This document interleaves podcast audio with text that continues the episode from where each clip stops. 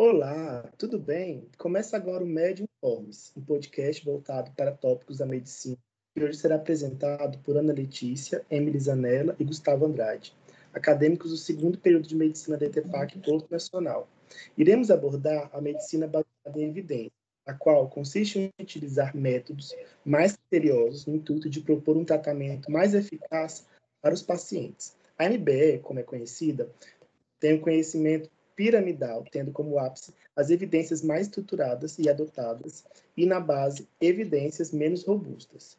Para entendermos melhor esse assunto, vou passar minha fala para minha colega Ana Letícia, que irá conduzir a entrevistada a doutora Mariana Lustosa.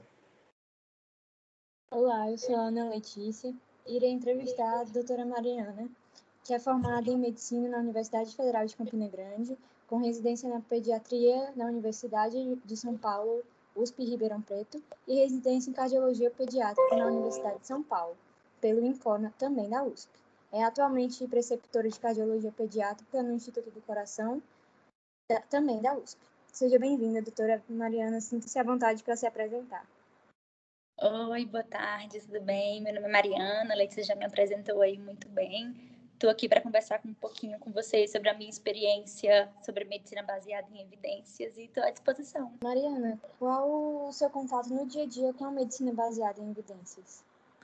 Bom, é, eu diria que eu uso medicina baseada em evidências diariamente. Eu trabalho num serviço grande, fiz residências também em serviços grandes, então a gente, eu, eu aprendi na residência, na verdade, a usar mais medicina baseada em evidência. Eu demorei até um pouco para começar né, nesse mundo, mas lá no INCO, diariamente a gente usa medicina baseada em evidência, em tudo que a gente vai fazer, todas as nossas condutas, nossas indicações cirúrgicas, todas são tentadas, né, ser baseadas em medicina e evidência.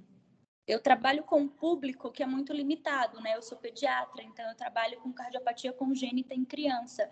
Então, às vezes, a gente tem uma limitação muito grande de estudos mesmo nessa população.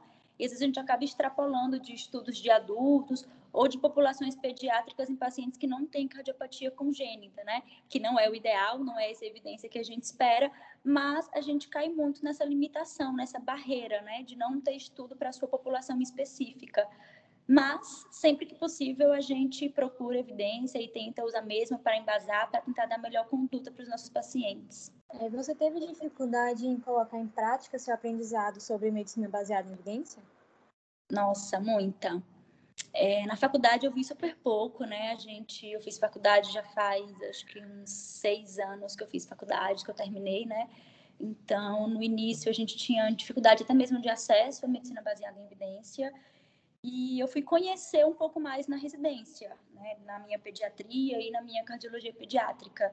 E eu diria que o mais difícil, o que eu tive que me adaptar mais, foi você aprender a como avaliar uma evidência porque muitas vezes a gente lê um artigo, lê um consenso e aplica aquilo para a sua prática clínica e às vezes você não presta atenção se aquele artigo que você está se baseando, ele serve para a sua população específica, né?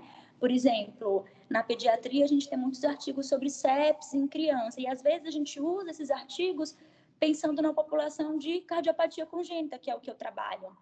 Porém, aquele artigo foi avaliado só para sepsis em crianças que não tem cardiopatia. Né? Então, às vezes, eu tomo aquele artigo como verdade absoluta, enquanto a minha população é totalmente diferente da população avaliada no artigo.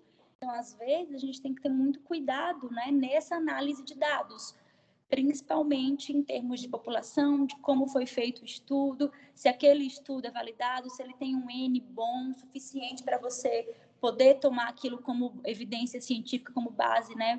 Para sua prática clínica. Então, eu acho que esse foi a minha maior dificuldade, de realmente avaliar um artigo e saber se aquilo se aplica à condição que eu estou querendo, né? O que eu estou avaliando no meu paciente. Falando um pouco mais sobre essa barreira que você citou, você acha importante ter mais investimento nessa parte da medicina, medicina baseada em evidência? Ah, com certeza, né? A medicina baseada em evidência veio para ficar, né? A gente precisa cada vez mais é, eu acho que hoje o mundo está com fácil acesso à informação muito grande, né? A gente tem as redes sociais aí que bombam de informação de tudo quanto é canto e às vezes a gente toma isso como verdade absoluta. Às vezes você segue um Instagram de medicina de emergência, por exemplo, que te dá um monte de dicas de, do que fazer na emergência e tal, e às vezes você esquece de que aquilo são informações propagadas pela internet e que você às vezes não procurou efetivamente uma evidência científica. Então, fácil acesso à evidência científica eu acho que é muito importante, sim a gente poder facilitar esse acesso, difundir informação, para que principalmente estudantes acadêmicos, que isso comece ainda na faculdade, na residência, que isso se perpetue na prática clínica ao longo do tempo. Esse método é inovador. E você acha, como profissional, você acha que sente que existem profissionais que deixam a desejar nesse quesito, na, da prática da medicina baseada em evidência? Ah, eu acho que ainda assim, eu acho que ainda existem muitos profissionais que não usam tanto a medicina baseada em evidências, que usam o que a gente chama da medicina baseada em experiência, né? Existem muitas pessoas que ainda fazem uma, uma medicina baseado no que viveu, naquilo que é acostumado a fazer, e muitas vezes há coisas que acabam sendo obsoletas, acabam ficando para trás e você não se atualiza, não muda e isso acaba tendo um prejuízo para o paciente, né? Porque a atualização está exatamente para isso, para a gente poder ver o que, que tem de novo, o que, que não está mais sendo feito, o que, que tem de melhor e poder fazer para o seu paciente, né? Então, acho que ainda assim existem alguns médicos que ainda embargam muito nisso, que ainda ficam apegados a condutas antigas que hoje em dia não são mais feitas, né? Uma última pergunta. É, você acha que esse método foi importante para a sua formação profissional? Sim, eu acho que foi muito importante para a formação profissional. Eu acho que faz toda a diferença quando você discute um caso, seja ele com um residente, seja ele como estudante, como chefe, como cirurgião, com quem quer que seja. É totalmente diferente quando você tem uma abordagem baseada em causas científicas. Você consegue dizer, ah, eu quero indicar essa cirurgia, eu quero fazer isso baseado nessa evidência tal num artigo tal, no consenso tal. Então, eu acho que isso muda muito a sua opinião, a sua conduta, você poder bater de frente com alguém e poder usar a medicina baseada em evidência a seu favor, né? Porque, no fundo, a medicina baseada em evidência ela, ela, é muito, muito importante, né? A gente tem que aliar a evidência e a prática clínica, né? Que eu acho que a gente falou pouco sobre isso. Mas a prática clínica tem que vir aliada, né? Você não vai só olhar o consenso, você tem que pensar no seu paciente, no que, que você está vendo, nos exames que ele tem na clínica, no exame físico que ele apresenta e tentar associar os dois.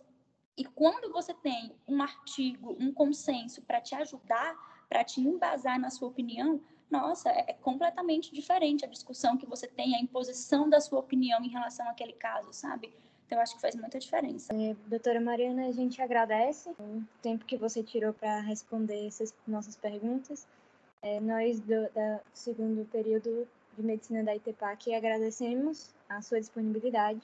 Então, é, gostaríamos primeiramente de agradecer à doutora Mariana Lustosa por ter aceito fazer esse episódio do podcast com a gente e nos contar e compartilhar um pouco da sua vivência sobre tal assunto conosco.